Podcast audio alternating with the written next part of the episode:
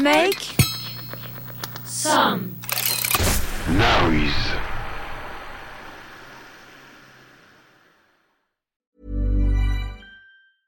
It's that time of the year. Your vacation is coming up. You can already hear the beach waves, feel the warm breeze, relax, and think about work. You really, really want it all to work out while you're away. Monday.com gives you and the team that peace of mind. When all work is on one platform and everyone's in sync, things just flow wherever you are. Tap the banner to go to Monday.com.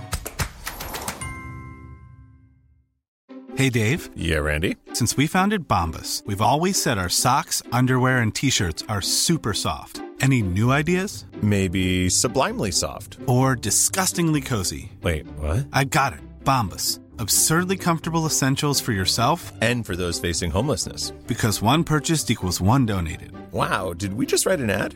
Yes. Bombas. Big comfort for everyone. Go to bombas.com slash ACAST and use code ACAST for 20% off your first purchase. Hiring for your small business? If you're not looking for professionals on LinkedIn, you're looking in the wrong place. That's like looking for your car keys in a fish tank.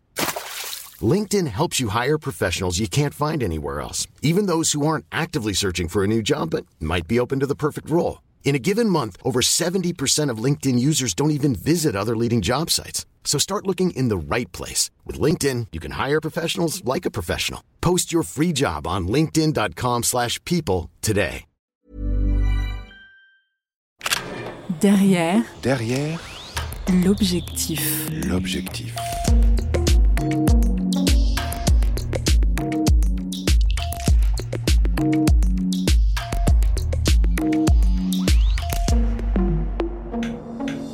Derrière l'objectif. J'ai pas l'impression de raconter euh, une histoire extraordinaire. J'ai l'impression de raconter une histoire qui est très commune, mais qui est euh, formidablement commune si justement on, apprend à se déplacer, à vivre dans ce, réseau de liens en fait qui nous unit et qui, qui dépasse voilà notre seule sphère euh, humaine.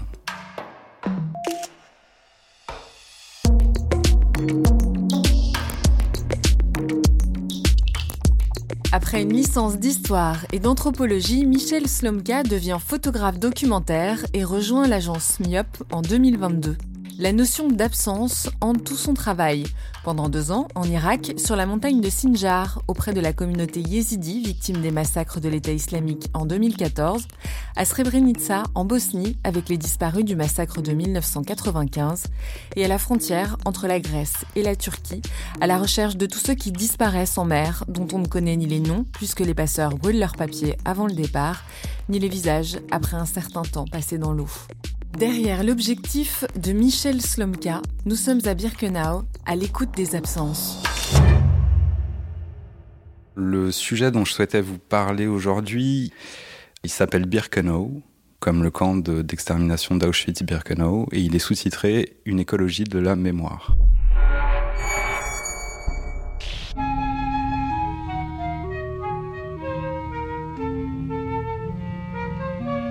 Même un paysage tranquille.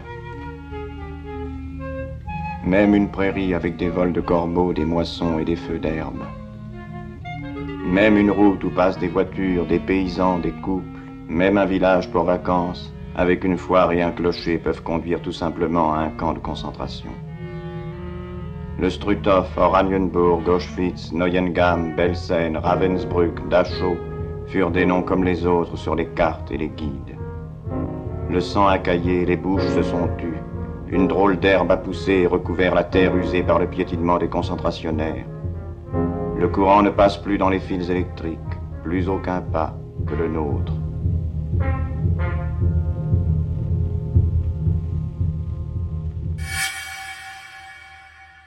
J'ai découvert la photographie en même temps que l'histoire de ma famille, que je connaissais en partie, mais qui était surtout faite euh, de blancs, de trous, d'absence, comme dans beaucoup de mémoires familiales. Et en fait, euh, j'ai euh, attrapé un appareil photo en même temps que des albums photos de famille. Et comme je faisais des études d'histoire et d'anthropologie en parallèle, je me suis mis à, écumer des archives et à faire ce travail un, peu en, parallèle et donc à, me dire euh, tiens c'est marrant quand tu es photographe tu travailles avec euh, des présences uniquement c'est tout ce que tu as le moment présent et les présences qui l'habitent. Or, euh, tu t'intéresses à des choses du passé que tu n'as jamais connues, qui ont disparu depuis longtemps. C'est complètement paradoxal et c'est vraiment très très compliqué. Et en même temps, bah, c'était cette difficulté qui m'a intéressé parce qu'elle amène à, se poser des questions bah, sur son médium, sur qu'est-ce que la photographie, qu'est-ce que ça veut dire photographier, quelles sont ses présences, comment elles peuvent nous parler du passé, comment une présence peut nous parler de l'absence, etc., etc., etc.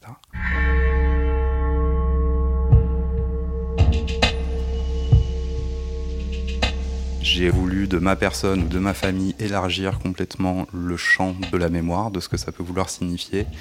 Et je l'ai élargi à quelque chose qui dépasse même euh, l'humain.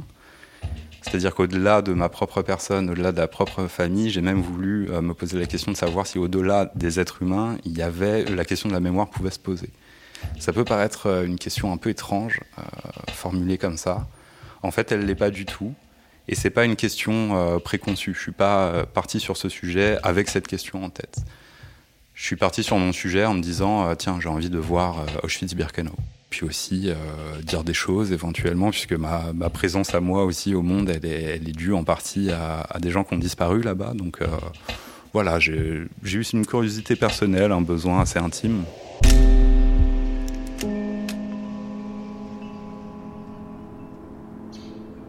Ce qui m'a surpris le plus, c'est la, la façon dont il reste peu de choses et pourtant, Auschwitz-Birkenau est un endroit vraiment précieux et important et unique au monde parce que c'est le seul camp d'extermination dont il reste des vestiges matériels qui démontrent la mécanique euh, du génocide des Juifs d'Europe.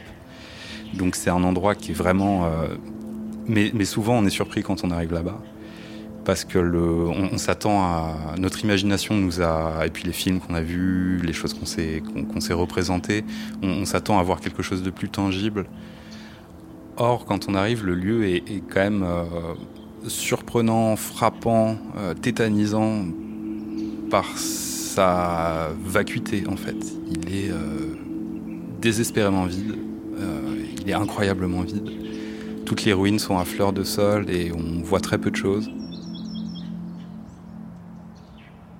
Et ces, ruines qui sont à, fleur de sol, elles nous racontent finalement de il y a une autre chose qui est très présente à, Birkenau, c'est euh, la nature, même si la nature est un mot que j'aime pas trop employer. Déjà parce qu'en fait, on est dans un milieu périurbain, euh, on est très proche de la ville, on est euh, en banlieue d'une ville, la ville de, Auschwitz, Auschwitzim en, polonais.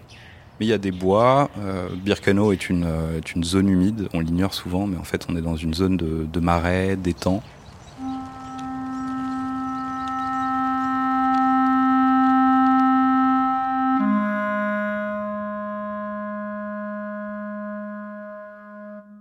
J'ai eu envie en fait de me demander, euh, comme ces ruines étaient euh, très fragiles, que c'était des restes de, presque rien qui sont en train de disparaître parce que c'est un camp. Euh, faut pas oublier qu'à la base c'est un camp qui est fait pour des, prisonniers soviétiques, c'est construit en bois et c'est pas du tout censé survivre à la, à la, guerre en fait. Et pourtant, les conservateurs se sont mis en devoir de sauvegarder les, les, seuls restes matériels de la Shoah.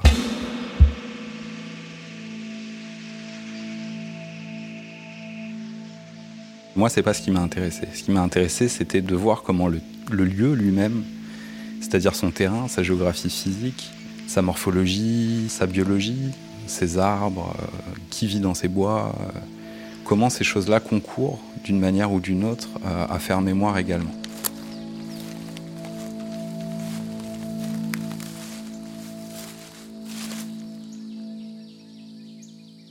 Je le fais parce que je me suis intéressé à ces, habitants euh, non humains de ce lieu de mémoire euh, désespérément humaine parce que concrètement, je suis rentré et j'ai eu accès à des choses qui se sont révélées, qui se sont dévoilées, grâce notamment à des animaux. Ça peut paraître, euh, ça peut paraître étrange dit comme ça, mais l'exemple le plus concret qui fait qu'on peut bien s'imaginer, je cherchais euh, les vestiges d'un lieu qui n'a plus de vestiges. C'est en 1942, les premiers juifs européens arrivent à Birkenau, les juifs de France, d'Italie, de Bohême, etc., de Pologne, arrivent et les 100 000 premiers juifs qui arrivent sont gazés dans la toute première chambre à gaz de Birkenau, qui est une ferme de paysans qui a été euh, aménagée pour. Et leur corps est brûlé dans un bois euh, en face. Et de cette chambre à gaz et de ce bois, donc de ces fosses de crémation, où 100 000 personnes sont mortes, dont euh, les membres de, la famille de mon grand-père, il ne reste absolument rien.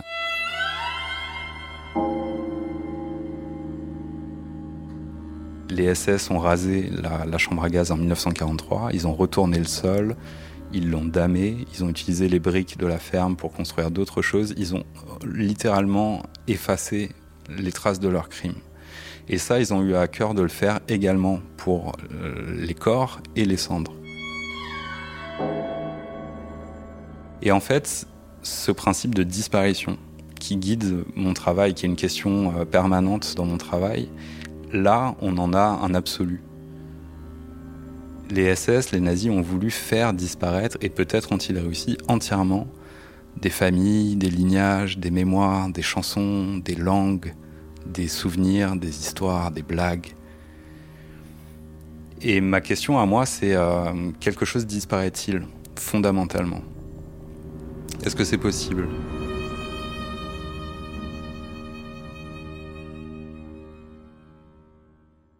Et cet endroit, je me suis mis en, en, tête de le rechercher. Donc, on peut trouver la première chambre à gaz qui elle-même avait disparu pendant. C'est en 2002, je crois, de mémoire, 2000 ou 2002. C'est un historien italien qui a réussi à la, localiser à nouveau. Donc, 1943-2002, euh, ça fait 60 ans. 59 ans de disparition. Et tout simplement un, paysan polonais qui est revenu après la guerre, qu'on avait. Euh, qu'on avait déplacé pour la création du camp est revenu et ne se doutant pas euh, ce qui s'était passé sur son terrain a reconstruit sa maison dessus. Donc le temps c'est ça, c'est des couches de choses qui se succèdent, mais le sol euh, a gardé certaines traces. Donc ça on peut le voir. Et par contre là où j'ai vraiment eu du mal, c'est à localiser l'endroit où, euh, où les corps étaient brûlés. Et mes deux premiers voyages, j'ai un peu déambulé dans la zone sans, sans du tout comprendre où est-ce que c'était.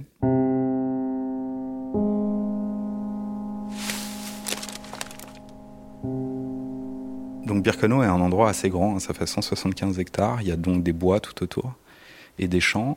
Et il y a beaucoup, beaucoup de cervidés, notamment des, des chevreuils, donc des hardes entières de chevreuils qui se baladent, euh, qui viennent se nourrir euh, dans l'espace du camp. Et en fait, j'avais remarqué qu'ils qu vivaient plus ou moins dans les bois autour. Et un jour, je me suis dit, c'est marrant, ils franchissent les barbelés à un endroit très précis, toujours le même. Et ils s'enfoncent dans les bois. Et ça m'a donné envie de les suivre parce que je me dis, s'ils passent par les barbelés, ils vont grosso modo vers le nord-ouest. Et vers le nord-ouest, c'est vrai qu'il y a, d'autres ruines un petit peu plus loin. Et entre les deux, je sais pas ce qu'il y a. Enfin, je sais qu'il y a une forêt et puis j'y suis jamais allé. Mais j'ai pas l'impression qu'on puisse y aller.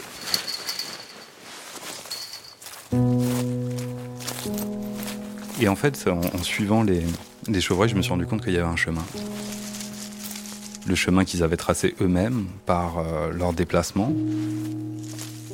On appelle ça euh, une coulée. Mais il y a un mot qu'on a un petit peu oublié, qui est un mot euh, un peu plus ancien pour dire la coulée. On l'appelle aussi euh, la passée. Voilà, ça, ça m'intéresse en fait.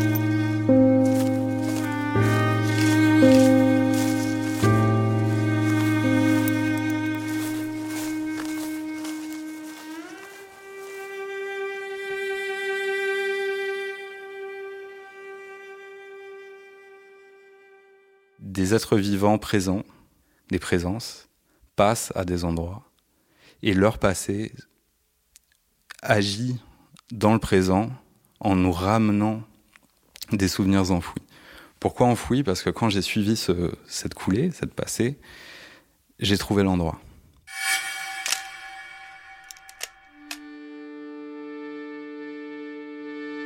C'est un cimetière en fait. Le sol est encore euh, riche de beaucoup, beaucoup de cendres et d'ossements que les SS n'ont pas pu entièrement euh, dilapider avant leur, euh, leur fuite. J'ai découvert un, arbre dans cette zone qui est un bouleau, un vieux bouleau qui avait poussé à, l'époque, qui existait à l'époque et qui était tombé de vieillesse. Et du coup, je regarde dans les racines et je vois tout de suite que à côté de l'argile et de la terre euh, très riche de cette, euh, de cette plaine euh, de Pologne, il y a des paquets de, de, cendres tout de suite identifiables et beaucoup d'esquilles d'os, donc des tout tout petits morceaux d'os qui étaient pilonnés par les prisonniers juifs pour les rendre les plus petits possibles et les, et les disperser.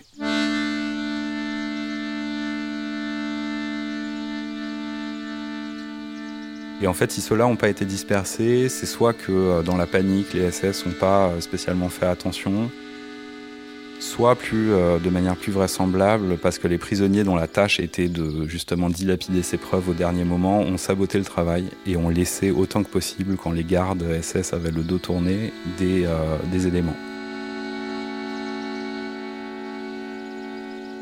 Donc ces fameuses esquilles, des dents, beaucoup d'objets, euh, des, euh, des, objets personnels, euh, voilà.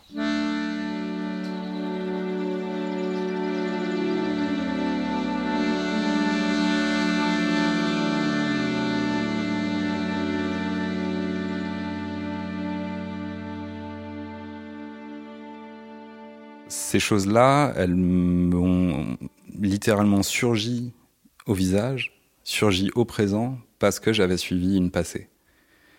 Et toute cette petite poésie du temps, en fait, m'a paru être quelque chose de merveilleux et qui était en fait juste une question d'attention. J'étais, euh, durant mes voyages précédents, pas spécialement attentif à ça, donc les, les lieux m'étaient restés secrets et cachés. Et en fait, à partir du moment où mon attention s'est déplacée d'une mémoire humaine à une activité, euh, on va dire, organique d'animaux, quelque chose m'est apparu, mais quelque chose d'une mémoire humaine en fait.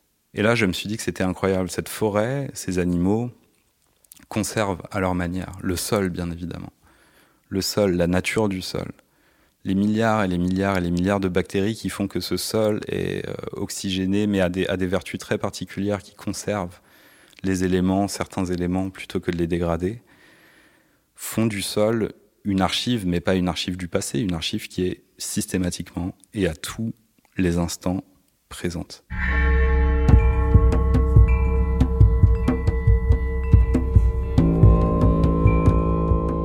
On vit dans un monde qui ne cultive pas du tout, ou plus du tout, cette forme d'attention aux autres, aux autres vivants, mais aussi aux autres humains. Il suffit de voir comment on se comporte les uns avec les autres. Et on est devenu des ignorants terribles, et cette ignorance euh, nous rend euh, cruels, bêtes et franchement méchants. Et on vit dans une époque où je pense que nos valeurs, nos imaginaires, nos éthiques doivent profondément changer. Parce qu'on a tellement euh, salopé tout autour de nous que c'est quand même le moment de renverser et, du coup d'opérer cette bascule euh, de l'attention, je pense.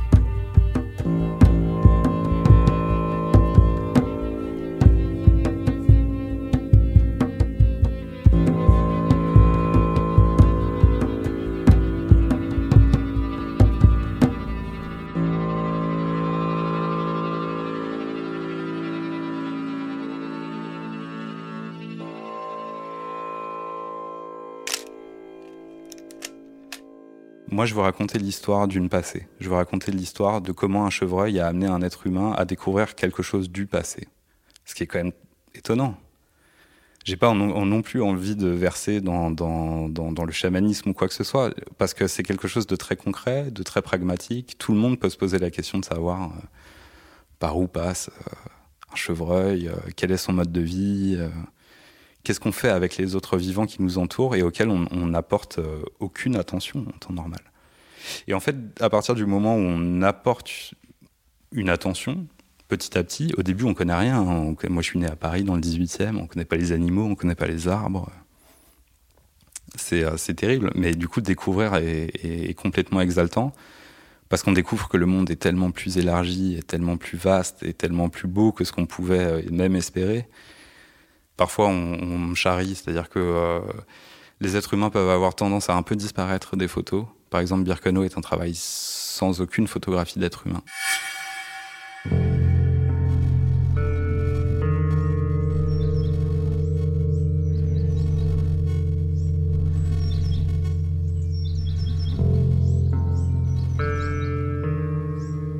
Birkenau en, allemand veut dire le, le bois de boulot, le bosquet de boulot. Et le nom de famille de ma grand-mère euh, maternelle veut dire les habitants du bois de boulot. Donc c'est un peu un arbre avec lequel j'ai un lien et qui m'intéresse. Donc euh, et puis voilà, la preuve, il m'a encore euh, transmis des choses dernièrement.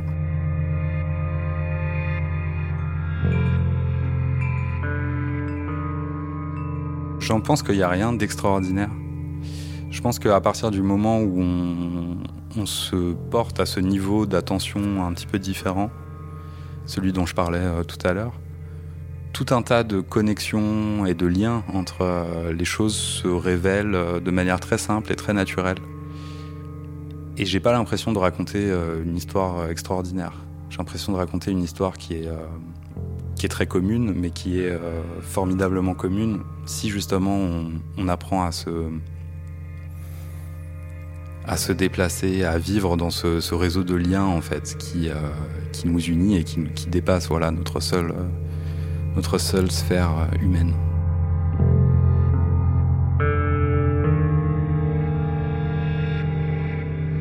derrière l'objectif. Vous avez aimé cet épisode? N'hésitez pas à le noter, le partager, le commenter.